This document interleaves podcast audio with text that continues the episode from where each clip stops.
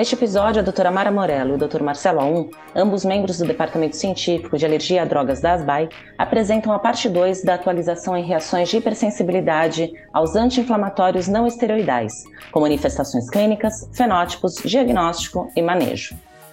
Olá, eu sou a doutora Mara Morello. É, nós estamos aqui hoje para discutir um artigo que foi publicado recentemente na revista da SBAI. É, nós, do grupo do Departamento Científico de Alergia a Drogas, elaboramos esse artigo sob coordenação do Dr. Marcelo Aum, e a gente quer discutir um pouquinho sobre hipersensibilidade anti-inflamatórios. Na verdade, são dois fascículos, né, Marcelo? Uma parte 1 um e a parte 2. E o Marcelo vai falar um pouquinho também para a gente como é que foi organizado o, trabalho, o artigo, que está disponível na revista da ESMA. É isso aí. Olá, Mara, para todos que nos ouvem também. Eu sou o Marcelo Onton, assim como a Mara, eu também sou membro do Departamento Científico de Alergia a Medicamentos da SBAI. E a gente vai conversar um pouquinho com vocês hoje sobre essa atualização em reações, entre aspas, alérgicas, né, vamos dizer, de hipersensibilidade aos anti-inflamatórios não esteroidais, que, que o departamento montou com muito carinho, mas deu bastante trabalho, né?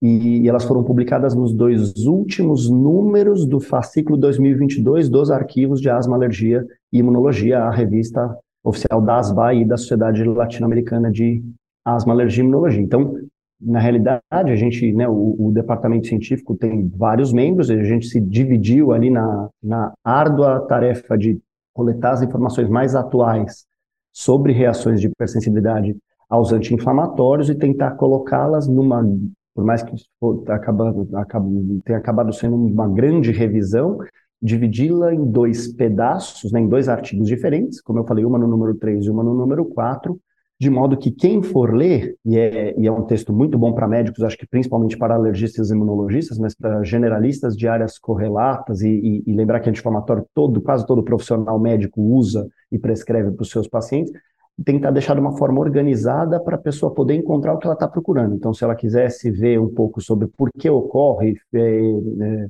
a fisiopatologia do processo, tem lá no item, no, no, número, na primeira parte, na parte 1, no número 3. Se ela quiser ver mais ou menos como conduzir, que testes fazer, quando indicar testes, quando referenciar para o especialista, está lá no número 4, na parte 2. Então a gente tentou deixar bem setorizado, mas bastante completo, e acho que bastante atual, né, Mara? Tem bastante coisa que acho que é útil para todo mundo, deu bastante trabalho, demorou para ficar pronto, mas acho que vai ser bastante útil e importante para a prática de todo mundo aí.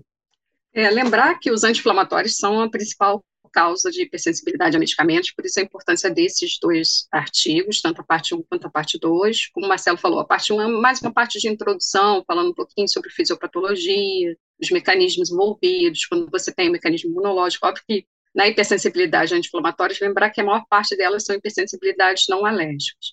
E aí vem a parte 2, que talvez seja uma parte mais prática, né, Marcelo? Porque você tem ali descrito, né, a gente escreveu os fenótipos, os principais fenótipos de hipersensibilidade anti-inflamatórios, e como manejar cada um desses fenótipos. Por que é importante nós que nós saibamos quais são os fenótipos, justamente para poder fazer o manejo adequado desses pacientes. É, eu lembro que assim a gente começa com aquelas hipersensibilidades não seletivas, que são a DREA, né, a doença cutânea exacerbada pelos anti-inflamatórios, é, a e angedema induzidos por múltiplos anti-inflamatórios. Queria que o Marcelo falasse um pouquinho assim as características de cada fenótipo, para a gente lembrar assim quais são os principais pontos que nós temos que reconhecer nesses pacientes. Quando vem um paciente para você com história, ah, tomei dipirona, tomei ibuprofeno, e, enfim, diclofenaco e fiz um angedema palpebral. O que, que a gente está pensando nesse caso? Não, perfeito. Acho que, acho que se a gente fosse, pelo menos eu, né, na minha opinião, ainda mais para a prática do médico, da médica que estão ali na, na, na, assistência ao paciente, se eu fosse escolher qual é a parte mais importante dos dois artigos, acho que o segundo é mais prático, mas o primeiro explica a fisiopatologia do que a gente vai discutir clinicamente no segundo, é exatamente essa classificação em fenótipos, né? Acho que isso está muito em alta em medicina, em geral, você tentar, entre aspas, individualizar, personalizar o, o, a assistência ao seu paciente, mas em relação ao anti-inflamatório não esteroidal, isso é absolutamente imprescindível, é mandatório, porque de acordo com o fenótipo clínico, ou seja, o tipo de reação que o paciente apresenta, a história dele, o manejo é completamente diferente.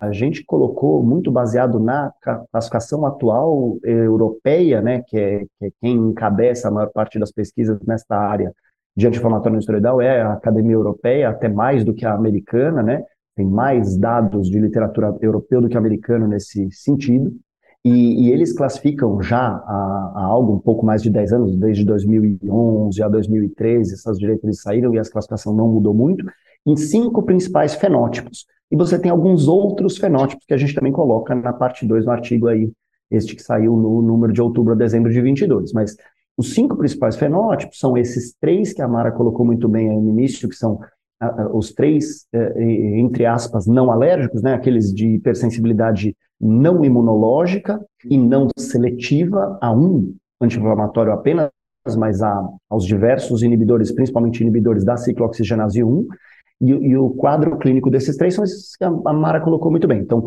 um deles é a doença respiratória exacerbada por anti-inflamatório, que talvez das três seja a menos comum, mas a mais grave. São pacientes que têm de base asma e rinocinusite crônica eosinofílica, essa rinocinusite em geral com polipose, controle difícil, e quando tomam um anti-inflamatório, exacerba e pode fazer crise com broncoespasmos muito graves, inclusive, né?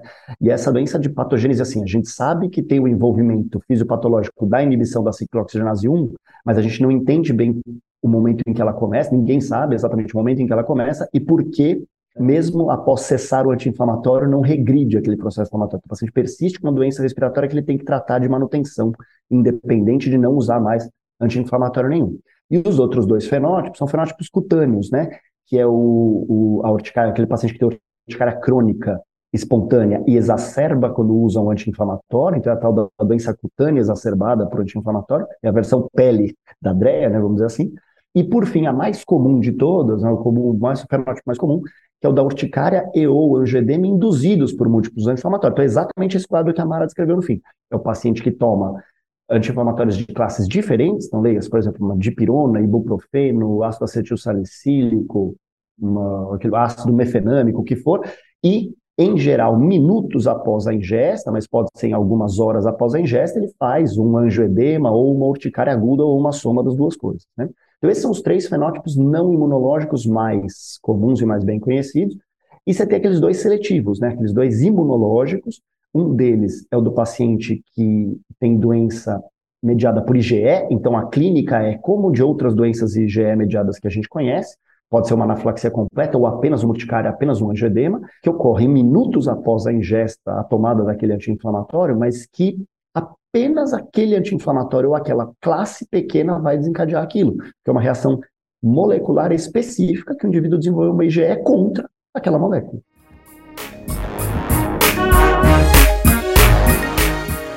Então, o mais comum analgésico anti-inflamatório envolvido nesse fenótipo é a dipirona mesmo, e a classe que ela pertence chama pirazolonas, né?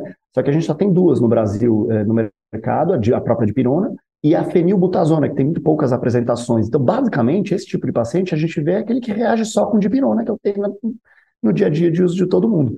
E aí, quando o paciente faz uma primeira reação dessa, o cara toma uma dipirona em 15 minutos ele faz um angioedema labial ou uma anafilaxia completa. Não dá para você saber naquela primeira reação, que ele só tomou uma vez, se, for, se ele é um seletivo para dipirona ou se ele é um não seletivo, não imunológico aos demais, só que ele só teve a oportunidade, entre aspas, de tomar uma dipirona primeiro. Então, é, é, essa diferenciação também está contemplada no artigo. Como a gente diferencia aquele cara que eu ainda não sei, porque ele só teve uma reação. Aquele que já vem contando, tive com três classes diferentes, e angioedema de cara, tá fácil. Agora, aquele cara que vem tendo uma ou duas reações com o mesmo analgésico, Será que ele é um seletivo reator imunológico contra aquele? Ou ele é um reator não seletivo, só não tomou outros ainda? E a gente, óbvio, vai evitar que ele tome e vai investigar direito, né? Então, esses são os, os quatro fenótipos de reações que a gente chama agudas, rápidas, três não imunológicas e uma imunológica. E o quinto e último fenótipo dos, dos cinco principais é o das reações tardias, que inclui, é, a maioria delas são cutâneas, né, envolvem a pele também, mas que a manifestação não é urticária e não é angedema, são as outras manifestações cutâneas. Leia-se exantemas, maculopapulares, ou às vezes apenas maculares, dermatites eczematosas, como dermatite de contato ou fotodermatites, no caso, por exemplo, o piroxicam é muito comum causador de fotodermatite, dos mais comuns, e que mulher, por exemplo, usa muito para cólica menstrual, piroxicam subdual, e horas depois, no dia seguinte, o segundo, terceiro dia depois, ela começa com uma erupção que é de pele mais espessada, bastante pruriginosa em áreas fotoexpostas, né? principalmente rosto, o V do decote, o dorso da mão e do antebraço, e, e que às vezes acaba fazendo até no final vezes, faz vesícula, bolha e descamação. E é um fenômeno completamente seletivo, né? É aquela classe que está causando aquilo lá, se ele trocar a medicação, trocar de classe, não vai acontecer nada. E vale para essas reações que são menos graves, como fotodermatite ou exantema, mas vale para as farmacoderinas muito graves, como Stevens-Johnson, necrólise epidérmica, uh, a DRES, que é rara com anti-inflamatório, muito rara, mas pode, essas mais graves são seletivas para a classe, porque elas são doenças que envolvem um linfócito T, que é específico. Então, também é um paciente que pode trocar de classe sem fazer grandes investigações, sem fazer grandes exclusões. Então, você vê como é importante eu diferenciar de que analgésico anti-inflamatório eu estava falando na ocasião da reação do paciente ou nas reações do paciente. E acho que esse é o cerne dos artigos. Acho que a parte principal deles é exatamente diferenciar que doente é meu. Não dá para pegar todo paciente que vem contando, tive uma reação X na pele com anti-inflamatório, entregar aquela folha mandando excluir todo mundo e usar apenas paracetamol e ser feliz. Não. Você vai ter um monte de gente que você vai excluir muito anti-inflamatório desnecessariamente vai tirar opções de antitérmico e analgésico do paciente.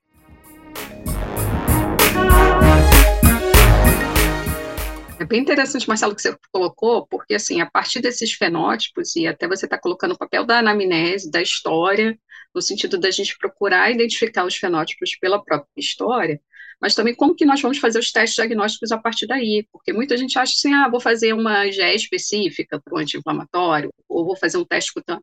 Lembrar que esses testes eles não vão ser válidos naqueles casos de hipersensibilidade não seletiva, né, porque é um mecanismo não imunológico. Nesse caso, você teria que fazer um teste de provocação. Mas será que você precisa fazer um teste de provocação com a droga suspeita? Muitas vezes não, porque você tem na história, se o paciente vem para você com a história já de reações a múltiplos eh, anti-inflamatórios e, por exemplo, não tem uma urticária de base, aí ele pode ser realmente aquela induzida por anti-inflamatórios. O que você precisa, na verdade, é buscar uma alternativa terapêutica para ele. Exatamente. E aí depende muito do, assim, da faixa etária também, né? Porque o paracetamol costuma ser uma opção segura nesses pacientes com hipersensibilidade não seletiva, justamente pensando no mecanismo. A gente volta aí um pouquinho para a parte 1, né? Por isso que é importante ler os dois artigos, é, porque o paracetamol ele não vai inibir tão fortemente a COX-1, a ciclooxigenase do tipo 1, então ele funciona como uma alternativa interessante. E outra alternativa interessante seriam os coxibes, né? Mas lembrar que na faixa etária pediátrica não está liberada em bula, então a gente tem que pensar mais no paracetamol mesmo. Mas, por outro lado, como o Marcelo falou, existem algumas que são seletivas, como essa da dipirona, uma reação imediata de dipirona, que você poderia até, de repente, fazer um teste cutâneo, porque a dipirona, na verdade, é o que a gente tem né, na, na, literatura, Marcelo, que, que, a gente conseguiria fazer um teste cutâneo, uma puntura, um intradérmico, de repente, no caso, uma reação imediata, especialmente uma reação mais grave, se você estiver pensando no seletivo.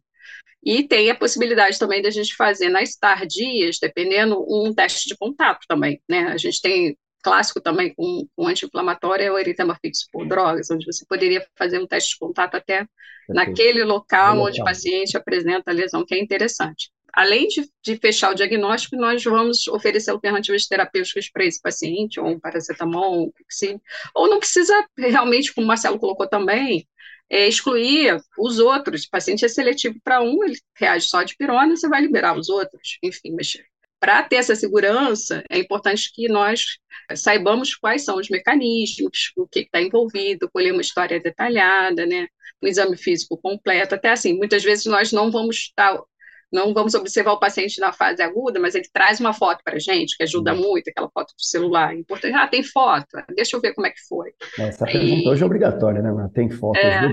todo mundo é cameraman com o smartphone no bolso, e, e, e, é muito comum as pessoas se fotografarem na, na, na, na ocasião da reação, e isso ajuda mesmo.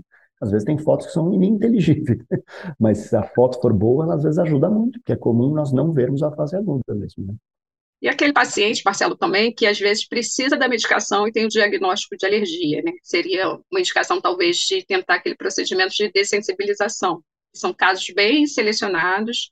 É, o objetivo aí já não é mais é, fechar o diagnóstico, o diagnóstico já está fechado, mas ele precisa daquela, daquela medicação. E cada vez mais nós temos recebido também no consultório, enfim, na, na clínica, no hospital público, no hospital universitário, é, gestantes com indicação de, de aspirina, né, de ácido salicílico para profilaxia, aqueles pacientes com risco de pré-eclâmpsia, enfim, e que você não vai poder provocar, porque é uma gestante, é um risco elevado, e aí teria que fazer uma dessensibilização, lembrar que é um procedimento de risco, e toda dessensibilização deve ser realizada em local com suporte para tratamento de alguma reação anafilática, enfim, não é qualquer um que consiga fazer uma dessensibilização. Até o teste de provocação mesmo, eu acho que, eu lembro, a gente colocou no, no, no próprio artigo para a gente tomar cuidado, porque no próprio teste de provocação o paciente pode ter uma reação, enfim, é, que precise de tratamento adequado, você tem que estar com toda a equipe treinada, enfim, com o material todo preparado para tratar uma eventual reação que a gente não espera anafilática, né, Marcelo? Não, acho que super bem colocado, Mara. Ontem mesmo, por coincidência, uma, uma grande amiga alergista aqui do interior de São Paulo me ligou para discutir um caso desse, né? Assim, acho que o, o, hoje em dia é muito frequente as mulheres ficarem gestantes mais tarde, etc.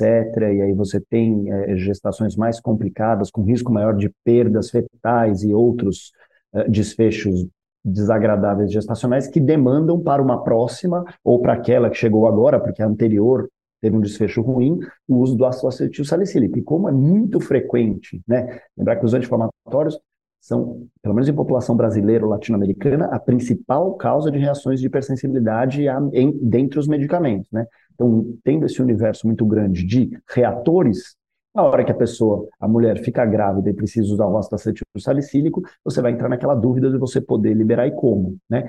Então, na circunstância da qual nós estamos falando de uma paciente cuja hipersensibilidade à aspirina na maioria das vezes nós estamos falando de urticária, angioedema ou até doença respiratória, mas aqueles fenótipos agudos, né, os fenótipos de reações rápidas, seja imunológicas ou não, podem envolver aspirina, às vezes você tem que lançar a mão de dessensibilizar a doente, ainda mais se ela já está grávida e te procura grávida, que a vida real é isso, né? Até essa colega ontem, para minha sorte, foi que não.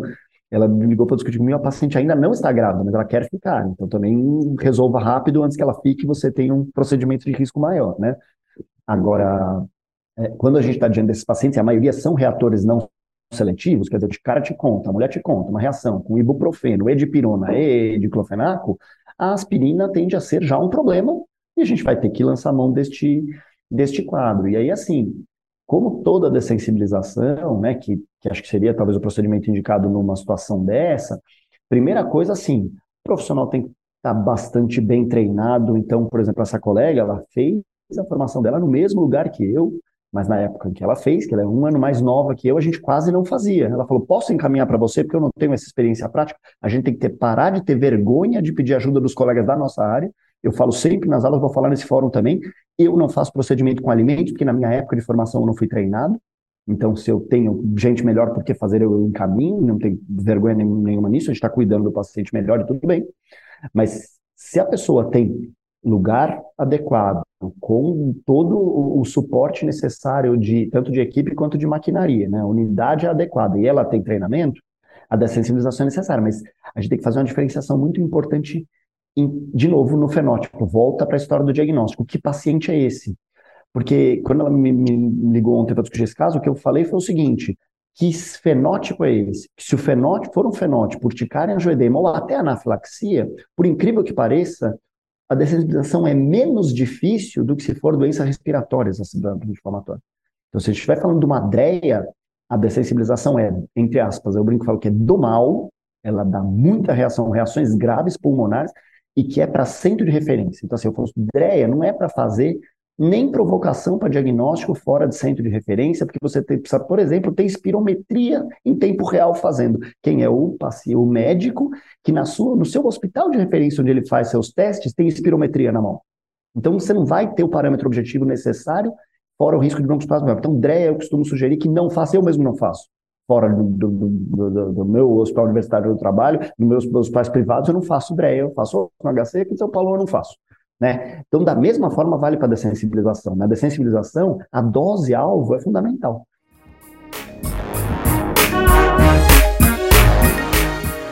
você tem que usar uma dose antiagregante de aspirina, em geral nós estamos falando de algo em torno de 100 miligramas. Ótimo. A princípio, ela tende a ir bem para o paciente que tem urticária angioedema. 100 miligramas para quem tem DREA é confusão quase certa, porque a partir de 50, 40, 50 miligramas o paciente já começa a reagir. Então, de novo, se não fenotipar de no, direito de doente, vai ter confusão no procedimento e o risco para o paciente é muito grande. Então tem que ter muito cuidado com isso, mas até essas dicas estão lá também na parte 2 do artigo, em que situações a gente poderia lançar a mão desse tipo de coisa. Mas, de novo, volta para a anamnese. Se a anamnese não foi bem feita, eu não sei que doente é esse, eu estou arriscando o doente. No caso, a paciente, né, se a gente for usar uma gestante de exemplo. É, você me lembrou um caso de Dreia também. A sorte que é o que você está falando mesmo, são os pacientes mais complicados para até para nós assim que temos mais experiência com essa parte de alergia a medicamentos. A paciente, porque a gente não observa muito Dreia na, na pediatria, né? Mas essa era uma adolescente com asma complicada, enfim, que ela falou que ela fazia gargarejo com ácido acetilsalicílico. Aí eu falei assim, Será que essa asma não está piorando também por conta desse anti-inflamatório? Marcelo, espirometria normal. Comecei com espirometria normal, 10 miligramas de aspirina, a menina já começou com rinorreia, enfim, fazendo urticária e fez um quadro grave. Só que assim, estava dentro do hospital, estava dentro dos servidores, então o hospital que tem tudo, com todo o suporte, enfim não é não é uma coisa simples, não é um procedimento simples. Então tem que ser realmente feito por pessoas treinadas, com um local com, com realmente que a gente tenha todo o suporte para poder fazer esse tipo de procedimento. Na DREA, até a gente tem feito menos de sensibilização, né, Marcelo? Mas assim, a gente nem entrou muito nesse ponto no artigo, porque não era o objetivo do não artigo. Não era objetivo, isso aí é, é, é, quase um artigo à parte, né? É um negócio é, é diferente, o esquema é diferente, né? Realmente não caberia e poderia confundir, mas é. e a gente contou com a participação da Rosana Gomes também, do nosso trabalho, que deu também esse suporte, porque ela tem muita experiência em DREA, e, enfim, e além dos é, membros nós, do... Exato, nós convidamos, acho que a única pessoa que não é membro desse departamento, ela é membro do departamento científico de urticária, né, a professora Rosana Gondi, mas nós convidamos ela para participar especificamente desses dois artigos, pelo know-how que ela tem com doenças respiratórias associadas por anti-inflamatório. Ela de muito, muito, os conhecimentos dela foram de muito bom uso para nós, né? Porque realmente é uma doença parte que exige atenção. Entre aspas, a sorte é que ela é menos frequente, mas os que têm são complicados, a gente tem que ter bastante é, atenção mesmo e, e, cuidado, acho que é a palavra mesmo, né? Mas, de novo, volta para a anamnese, né? Se a gente não gastar uma energia perguntando. Eu, eu, eu, sempre conto isso e é real. Quando eu falo isso em, em aula de congresso, etc., os residentes que estão assistindo, eles já começam a dar risada, porque quando a gente está no ambulatório de, da, da, daqui do Hospital das aqui de São Paulo, chega lá e fala, ah, tá, doutor Marcelo, aqui temos um paciente com reação anti-inflamatória. Eu falei, muito obrigado, isso não me disse nada. Que reação foi essa e quanto tempo depois de tomar? Porque se você, isso é que vai dizer que clinicamente qual era o fenótipo. Se eu não definir qual era o fenótipo, eu não tenho como definir conduta absolutamente nenhuma. E às vezes a gente pega coisas exóticas e desnecessárias. Alguém marcou um teste com o inibidor de COX-2 num paciente que teve uma fotodermatite com piroxicam. Ele não precisava fazer teste nenhum. Ele poderia fazer um teste de contato, um PET teste, como a Mara falou, ou ele poderia sair tomando ácido salicílico de pirona, qualquer coisa, que é outra classe. Então, se eu não fenotipar direito, eu vou cuidar de todo mundo igual e as pessoas não são iguais, os fenótipos são diferentes, a condução é diferente. Né? Então, tem que ter. Tem, é, a anamnese é, é, é disparado o ponto principal nesse, nesse contexto todo aí, principalmente dos anti-inflamatórios, né? É absolutamente indispensável, né?